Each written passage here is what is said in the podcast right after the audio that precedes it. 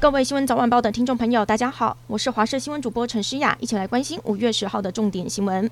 首先来关心天气，今天风向转为偏南风，水汽偏多，而且闷热，各地可能都有局部的短暂阵雨。从中南部先发展出来的对流云系会随着风向向北移动，今天各地都有局部短暂阵雨的几率。中午过后，山区容易出现局部大雨，入夜之后降雨趋缓。再来关心温度，今天会比昨天来得热，夜晚清晨各地低温约二十一到二十三度，白天东半部的高温二十八度左右，西半部的高温可以达到三十到三十二度。星期四开始温。温度会慢慢的下降，到了星期一的低温，马祖只有十五度左右，中部以北十七度，其他地区低温二十度左右。另外也要提醒您，今天到星期四天气暖热，后天星期四第一道梅雨锋面接近，星期五开始影响台湾附近的天气，影响到下周一，各地有阵雨或雷雨，这一段期间要留意剧烈天气变化。来关心疫情，本土疫情严峻，也烧进了台北农产公司。截至昨天，北农群聚确诊隔离人数一共一百五十九人。五月三号到五月五号，旗下第一果菜批发市场入场必须持快筛阴性证明。但是有媒体接获民众投诉，自己确诊之后才得知同住男友的亲人染疫了。由于他们都在同一市场工作，却未通报，更拿其他未染疫者的快筛阴性证明入场，这一类隐匿疫情的人很多。北农针对这个。个案回应将进一步查证，如果属实就违反防疫规定，将处分不得进场，并向卫生局告发开罚。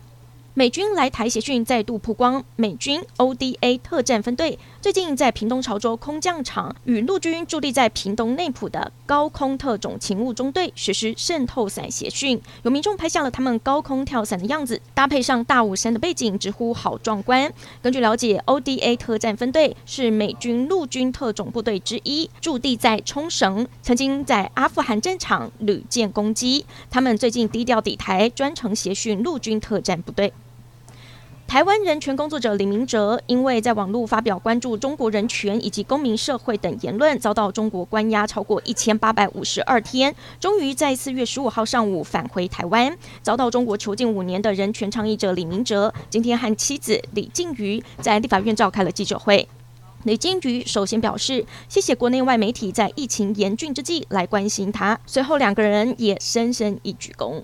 另外来关心甘草艺人脱线，这两年多次进出医院。昨天吃完晚餐之后，突然失去了意识，安详过世，享耆寿九十岁。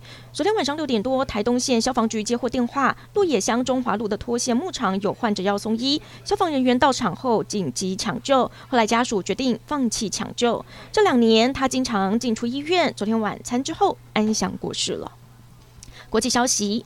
南韩新总统尹锡悦今天宣誓就职，他先在当地时间凌晨零时，在龙山区的新总统府地下碉堡听取联合参谋本部的简报，正式成为南韩的三军统帅。今天早上就职典礼登场，一共有超过四万人参加，国际贵宾包括了中国国家副主席王岐山、日本外务大臣林芳正等。林芳正预定与尹锡悦单独会面，并转交岸田的亲笔信，借此修复两国的关系。而尹锡悦上任之后，他也将面临北韩频频试射以及如何复苏南韩疫情后的经济挑战。